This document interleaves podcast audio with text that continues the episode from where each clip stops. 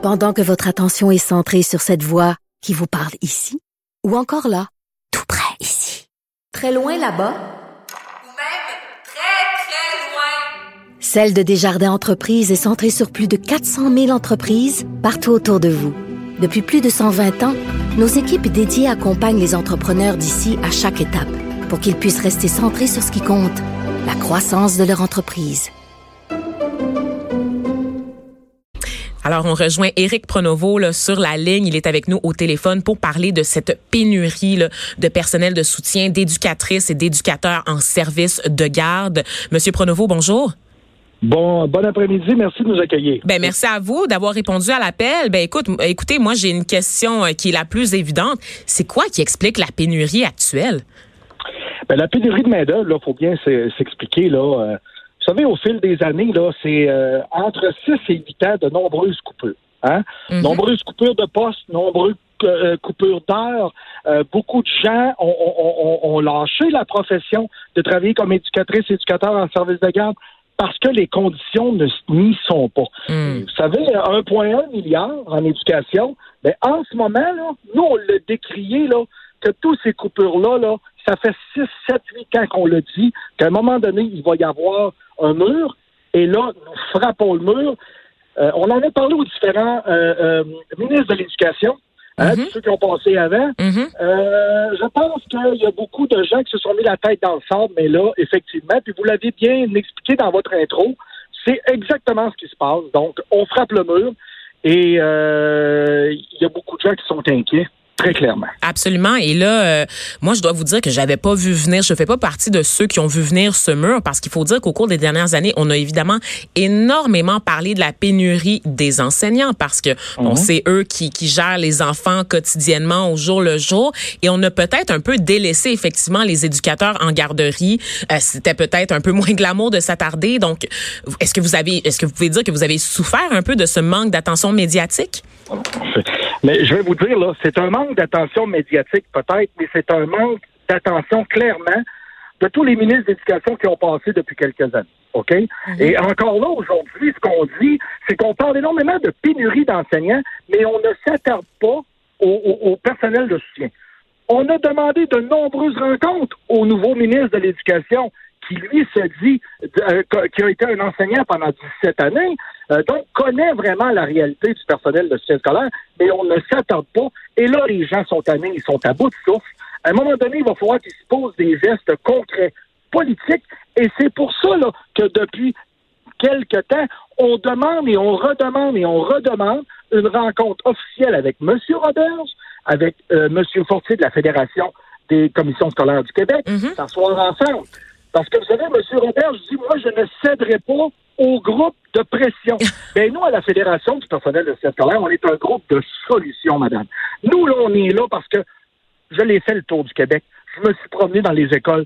J'ai visité l'ensemble des services de garde des membres que je représente. Et je peux vous dire, là, j'en ai un cahier plein de solutions. Mais ça va passer par une reconnaissance, puis ça va passer par une acceptation que le personnel de soutien scolaire est au même titre un personnel en éducation, au même titre que les enseignants, que les Mhm. professionnels. Mhm. Ça va commencer par ça, là. Ça, c'est clair.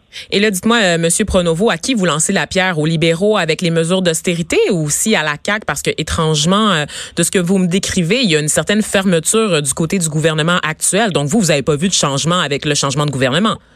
Ben là, présentement, M. Robert ne répond même pas à, nos demandes. Donc, vous comprendrez que là, présentement, j'ai, un ministre d'éducation qui se met un peu la tête dans le sable.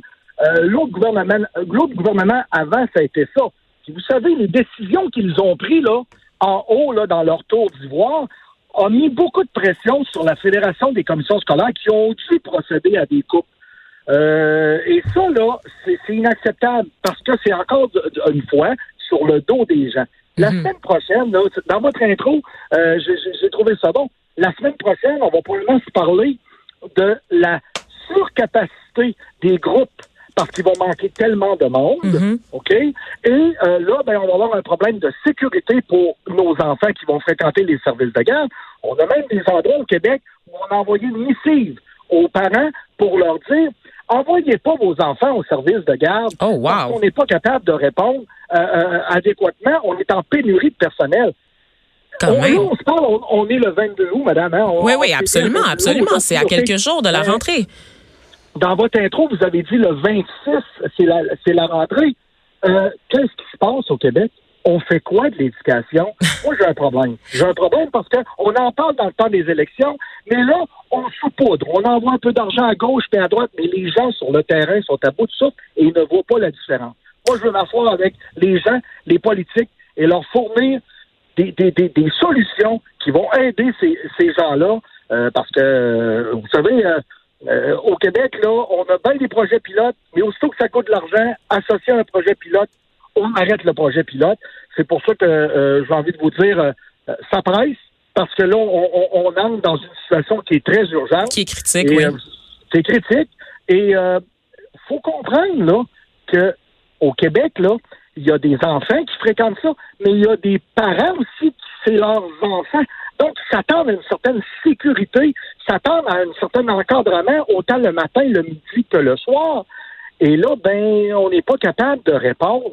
Là, on, on se parle pas là d'un dépanneur qui n'est pas capable d'avoir un employé pour travailler le soir. On parle d'un éducateur, éducatrice en service qui n'est pas capable, qui n'ont pas de monde pour assurer le service de qualité qu'on veut offrir. Mhm. Donc, c'est- problématique. Ça, c'est très problématique. Et pourtant, on sait que le gouvernement Legault, depuis qu'il a réglé, entre guillemets, là, des très grands guillemets, la question de la laïcité, la question de la loi 21, martèle que sa priorité est l'éducation. Donc, on le sait, notamment avec la- la- l'annonce de la création des maternelles 4 ans, euh, le réinvestissement au sein des cégeps, des universités également, que le gouvernement Legault a décidé de faire l'éducation de sa priorité. Or, il semble négliger euh, des acteurs pas mal importants parce qu'on comprend que l'éducation, c'est pas juste de construire des écoles sexy en se basant sur un plan d'architecture euh, fait par Ricardo, n'est-ce pas?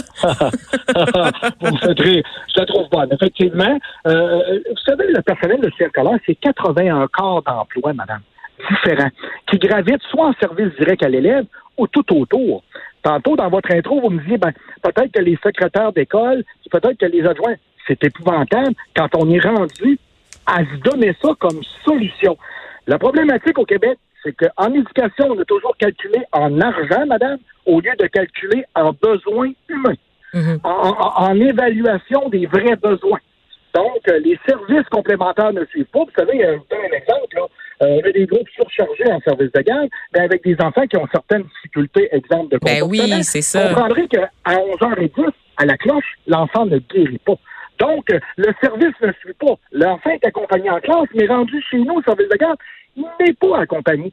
À quand un ministre de l'Éducation qui va s'asseoir avec les vrais acteurs autour de lui qui vivent ça au quotidien, à quand on va s'asseoir ensemble? Monsieur Roberge, sers de cette tribune-là, j'attends vos nouvelles. Mhm. L'appel est lancé au ministre Roberge, donc euh, on, on attend de voir sa réponse. Mais plus sérieusement, euh, Monsieur Pronovo, quand même. On peut pas tout mettre euh, dans la cour. Là, je vais me faire un peu l'avocat du diable. On peut pas tout Oui, mettre oui, non oui, plus dans la cour du gouvernement. C'est-à-dire que en ce moment, vous avez parlé notamment des conditions de travail. Ce qu'on constate, c'est que les gens sont pas intéressés à devenir éducateurs en service de garde. Qu'est-ce qu'on fait pour attirer des gens vers la profession? C'est ça, c'est Ben, pas. ben, ouais, on a beau réinvestir, on n'a pas injecté de l'argent. Qu'est-ce qu'on fait pour valoriser des emplois comme ça? Ben, écoutez, quand moi je suis rentré euh, co- comme éducateur à l'époque, parce que je suis un éducateur. Ah oui, d'accord. garde, OK. Donc, euh, environ une vingtaine d'années, Mhm. entrer à la commission scolaire, on avait des heures, c'était intéressant, il est arrivé le 5 on, on travaillait dans un contexte où il y avait des sous, on avait du temps de planification, Mhm. du temps de préparation.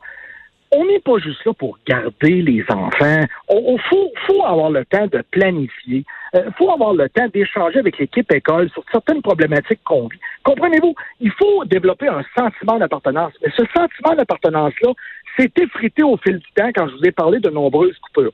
Et savez-vous quoi? Oui, allez-y. Euh, on est des passionnés. On est des passionnés qui travaillent à l'école. Ben moi, il faut redonner à ces gens-là. Puis quand je vous dis conditions de travail, je ne vais pas tomber dans la dédale syndicale. Mais je veux juste vous dire que donner des conditions de travail aux gens, c'est donner des horaires là, avec le maximum d'heures pour que ces gens-là soient capables de travailler avec les, avec les enfants partout au Québec et qu'on soit capable de donner une école complète de qualité de 7 heures le matin à 18 heures le soir. C'est comme ça qu'il faut faire ça là, au Québec. L'école n'est plus de 8h10 à 3h25. Mm. Il y a beaucoup de choses qui se passent autour, mais encore une fois, tu mets la tête dans le sable.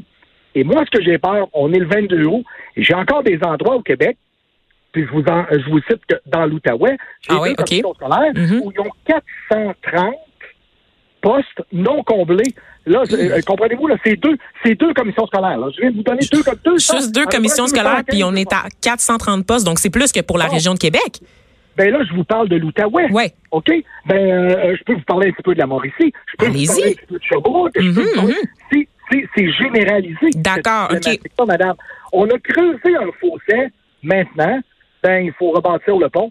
Puis il faut que ces gens-là se sentent interpellés, se sentent euh, euh, qu'ils aient le désir de venir. Pourquoi, il y a 15 ans, 20 ans, on avait le goût de travailler en service de garde? Puis pourquoi que là, on n'a plus le goût de venir? Pourquoi les gens euh, euh, lâchent, lâchent cette profession-là, qui est extraordinaire? Euh, c'est- c'est c'est- c'est une belle relation avec les enfants.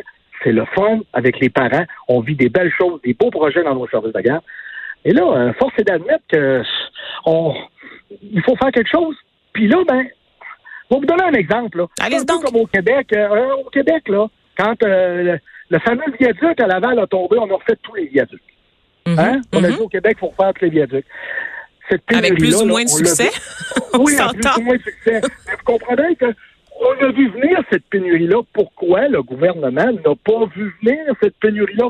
Pour nous mettre dans, dans des mesures d'austérité qui ont touché le service direct à l'élève puis le service administratif dans nos commissions scolaires? C'est ça qui se passe présentement. Mais euh, vous savez, on a plein de beaux projets, puis il y a plein de projets pour euh, euh, par, euh, en lien avec la CAC par rapport aux commissions scolaires. Mais on sait pas où qu'on s'en va. Mm. On sait pas où qu'on s'en va. On se fait pas parler. On n'échange pas. On discute pas. Et ça, ben, euh, euh, comme je vous dis, la Fédération du personnel de scolaires CSQ, on est un groupe de solutions et non pas de pression. On veut travailler demain avec la Fédération des commissions scolaires et le gouvernement parce qu'on a des solutions très claires, Mhm. très, très précises. On peut maximiser ces heures-là. Nos éducateurs éducatrices en service de garde peuvent venir travailler sur des projets en aidant les enseignants dans, la classe, peu importe, une journée euh, de sortie, un projet bricolage, peu importe. Ces gens-là sont disponibles, sont là à l'école, mais ils travaillent sur des heures brisées. Il y en a plein, ce sont, mais c'est vrai, quand on dit que ça va prendre un réinvestissement en éducation, ben effectivement, il va falloir réinvestir parce que l'éducation, comme la santé, c'est une priorité au Québec. National, Mais on la- absolument, on la voit absolument. pas. On la voit surtout, pas. surtout lorsque vous dites que le problème est généralisé comme ça. Donc, euh, on parlait de Mm-hmm. la région de Québec, mais là, de savoir que toutes les régions, euh, ben, des régions très importantes, en fait, où il y a une très Mm-hmm. grande concentration de la population québécoise, sont dans le rouge comme ça en matière de personnel, c'est très inquiétant. Écoutez, Monsieur Pronovo, moi, j'ai une question pour vous. Euh, vous Oui. êtes responsable du soutien scolaire. Est-ce que vous sentez de votre côté qu'il y a du soutien par rapport euh, aux, aux enseignants notamment? Est-ce que vous vous sentez un soutien? J'ai l'impression que dans le dossier de l'éducation, tout le monde tire un peu la couverte de son côté. On a les intervenants, euh, par exemple, en psychologie, en psychothérapie. On a les enseignants d'un côté. On a vous maintenant, les gens en soutien scolaire. Est-ce que vous travaillez ensemble ou tout le monde se bat pour avoir des miettes de marde? Ben, moi, ben, moi, madame, je vais vous dire qu'à la CSQ, le réseau scolaire, il est très fort. Le réseau scolaire là, qui, qui englobe euh, euh, 100 000 personnes qui travaillent en éducation, enseignants, soutien scolaire et professionnels, nous travaillons ensemble, main dans la main. OK? Donc, euh, un réseau scolaire fort donne une équipe école forte, donne des services forts, mais il faut, à tout le moins, nous écouter, nous entendre. On représente 100 000 personnes en éducation. Vous comprendrez que ça a un impact, là. C'est beaucoup de gens, là. Et, euh, madame, contrairement à ce que bien des gens euh, pensent, on travaille ensemble Mhm. et euh, on on ne tire pas chacun notre couverte. OK. Parce qu'au bout de la ligne, savez-vous, c'est quoi? C'est l'enfant. C'est l'enfant qui fréquente nos écoles qui doit absolument avoir les services, le soutien, l'enseignement au Québec. Il doit l'avoir et ça, c'est une priorité pour nous autres à la centrale des syndicats du Québec.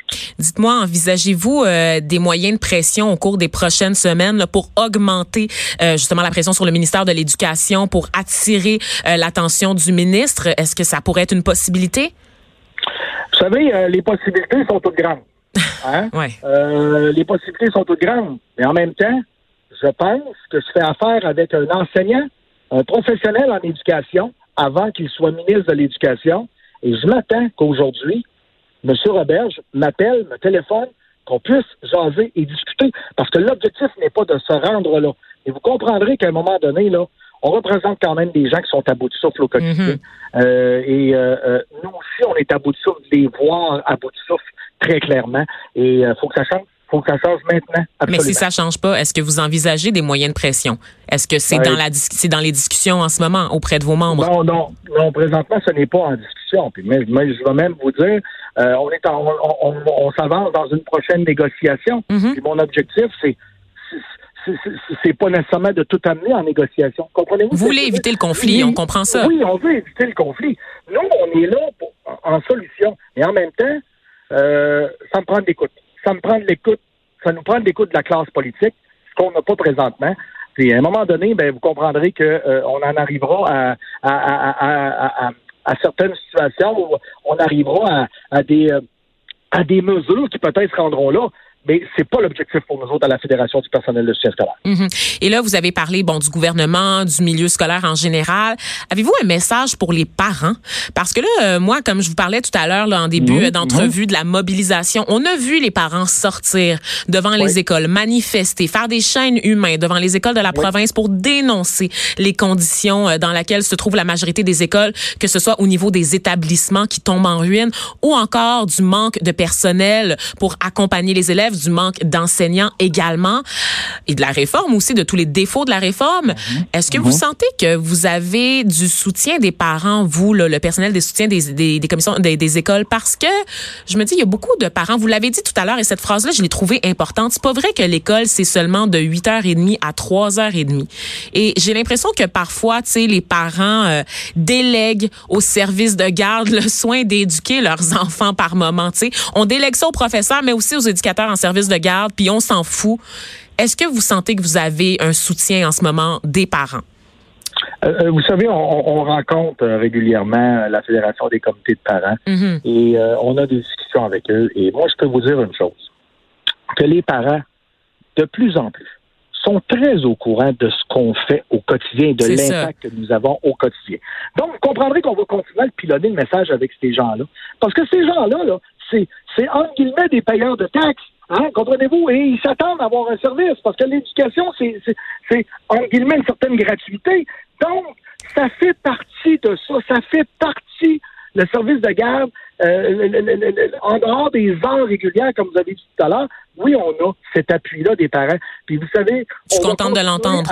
On va continuer à travailler avec eux aussi parce que ces parents-là, c'est pas vrai, qu'ils confient ce qu'ils ont de plus important au monde, c'est-à-dire leurs enfants, et on va les on va les mettre dans des situations où on va avoir des problèmes de sécurité, on va mhm. avoir des problèmes à gérer les situations. Puis nous, on ne veut pas travailler dans ce sens-là, mais oui, on va travailler main de main avec euh, les, les, parents, c'est très clair, parce que, euh, comme je vous dis, euh, la plupart savent maintenant ce que l'on fait, puis on va continuer à le faire. Ben c'est super. Puis je suis vraiment contente de, de savoir, d'entendre que les parents vous soutiennent. On rappelle que la hausse graduelle des, des enfants dans nos écoles rajoute à la surcharge de travail de mhm. tout le personnel, que ce soit le personnel enseignant ou de soutien comme ça. Et en terminant, euh, Monsieur Pronovo, dites-moi, est-ce que vous avez vu passer le projet pilote de la commission scolaire des découvreurs? On apprend un peu un peu plus sur ce projet pilote justement dans la nouvelle rapportée par le journal de Québec un projet qui démarre à la rentrée, qui va permettre aux employés des services de garde d'obtenir une garantie d'au moins 20 heures de travail par semaine. Euh, il sera par contre appelé à faire d'autres tâches connexes. Donc, c'est comme ça qu'on garantit les heures au mhm. personnel, comme donner un coup de pouce aux enseignants pour organiser différents projets ou encore participer à des tâches administratives. Qu'est-ce que vous pensez d'un projet comme ça? C'est un diachylon sur l'énorme blessure. Hmm. C'est un diachylon sur l'énorme blessure. Je vous dis pas que l'idée est mauvaise. Par contre, il y a tellement de règles budgétaires hein, dans notre puis de, de, de, strates budgétaires. Euh, moi, j'ai hâte de voir comment on va faire quand euh, l'éducateur ou l'éducatrice en service de garde va partir, va aller faire un projet dans la classe. Qui va le payer? Mm-hmm. Hein? C'est ça, hein? Donc, euh, c'est ça, les risques. C'est une problématique. Ben, les risques. Ça, c'est un des risques. L'autre risque, vous l'avez dit dans votre phrase, toute autre tâche connexe. J'ai même vu que la personne pour aller faire du classement ou aller faire de la bibliothèque, Là, il faut s'asseoir pour baliser ça. Et je sais que ça vient de la commission scolaire euh, du président de la Fédération des, des, commissions scolaires du Québec, M. Fortier. Euh, euh, pourquoi, M. Fortier, vous ne nous avez pas appelé pour jaser de ça avec nous autres, ah. pour voir comment ça pourrait ça pourrait s'orchestrer. OK, là, vous êtes en train de me dire qu'il ne vous a pas consulté là, pour lancer ce projet pilote-là. Non, pas Oh. du tout, pas du tout, pas du tout. Pas du tout. Donc, Oups. euh, c'est ça que je veux dire. Comprenez-vous, là, euh, tout le monde veut faire un peu sa tête, son idée, encore une fois. Alors là, que ça prend de la concertation. Ben oui. Ben, c'est ça.